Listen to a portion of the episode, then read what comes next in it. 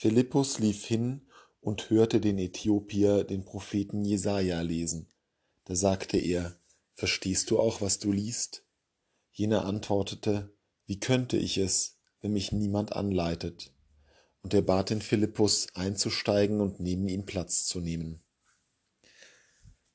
Diese rührende, geradezu freundschaftliche Geschichte aus der Apostelgeschichte zeigt uns eine Situation, wie sie nicht nur kurz nach dem Tod Jesu stattgefunden hat, sondern wie sie hier und heute beständig stattfinden könnte. Wir sind in einer Lage, wo viele Menschen, wenn sie sich mit der Schrift, mit dem Glauben, mit Fragen des Christentums beschäftigen, ähnlich konzept- und führungslos dran machen wie einst jener Äthiopier, der zur Anbetung Gottes nach Jerusalem gereist war, ohne wirklich eine genaue Vorstellung davon zu haben, um was es sich handelte.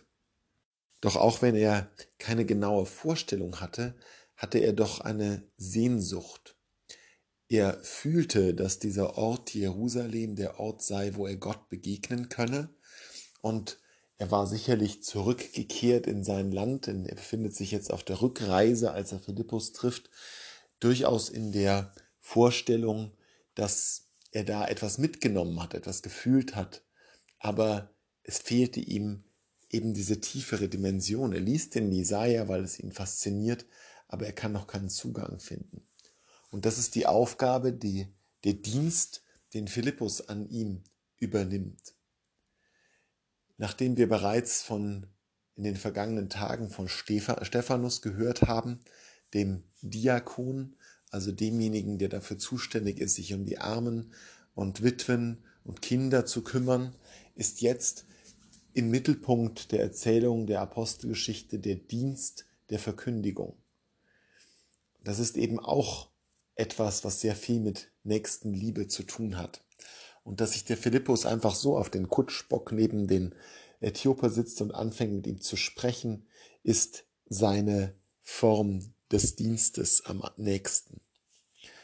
Und das kann eine gute Inspiration für uns sein, die wir in einer Welt sind, wo wir entweder selber wie der Äthiopier eher umherirren oder als Glaubende, als Menschen, die sich der Kirche, der Religion zugehörig fühlen, wie Philippus umgeben sind von lauter Menschen, die suchen. Dass wir dieses Gespräch miteinander versuchen aufzubauen. Dass wir, wenn wir in der Rolle des Äthiopiers sind, Ausschau halten nach den Philippussen am Weg und umgekehrt, dass wir als Glaubende sehen, wo unsere Schwester, unser Bruder sind, die diesen Dienst gebrauchen können.